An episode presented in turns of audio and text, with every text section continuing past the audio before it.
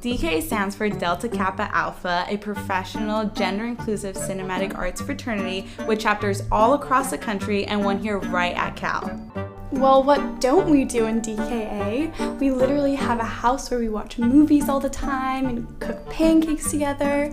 Um, we do short films with our cinematic affairs.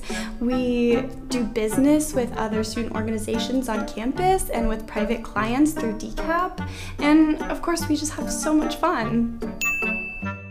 Even if you don't end up pledging DK that semester, you can always keep in touch with our members on social media and help out with our open events and projects.